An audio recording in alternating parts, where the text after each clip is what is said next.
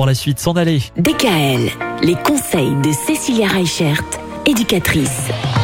Cécilia, on continue à parler des toutes jeunes mamans, les mamans qui viennent d'accoucher, qui forcément ont encore un peu de poids au début, c'est normal parce qu'on prend du poids quand on est enceinte. Alors là, il y a un piège dans lequel il ne faut surtout pas tomber, c'est celui de se dire, pour perdre mon poids de grossesse, je vais faire un régime. Alors déjà, en temps normal, on ne parle pas de régime. On parle de ce qu'on appelle un rééquilibrage alimentaire.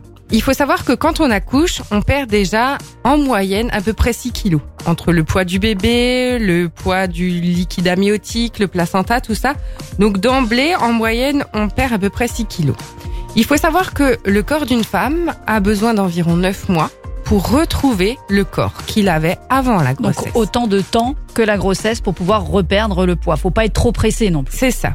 Donc il faut pas être trop pressé et il faut savoir que il n'y a pas forcément besoin de se restreindre énormément pour arriver à perdre ce poids de grossesse.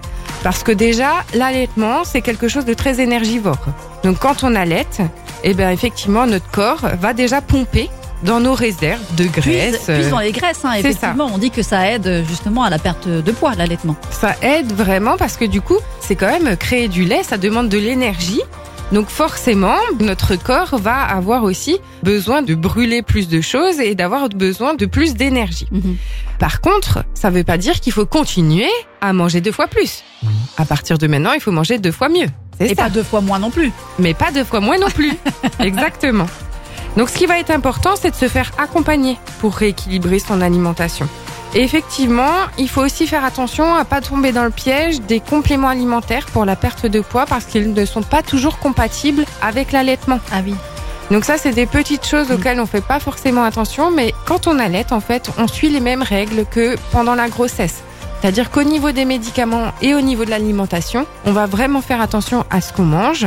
Parce que même pendant l'allaitement, ben du coup, on sait qu'il y a certains aliments qui sont à proscrire. Et donc, qui sont pas favorables non plus à cette perte de poids. Demain, toujours dans la poursuite de cette thématique, on va parler de l'image du corps. Il n'y a pas que le poids, il y a aussi la peau, il y a, enfin il y a plein de choses quand on est jeune maman et on en parle demain, Cécilia. À demain! DKL, retrouvez l'ensemble des conseils de DKL sur notre site internet et l'ensemble des plateformes.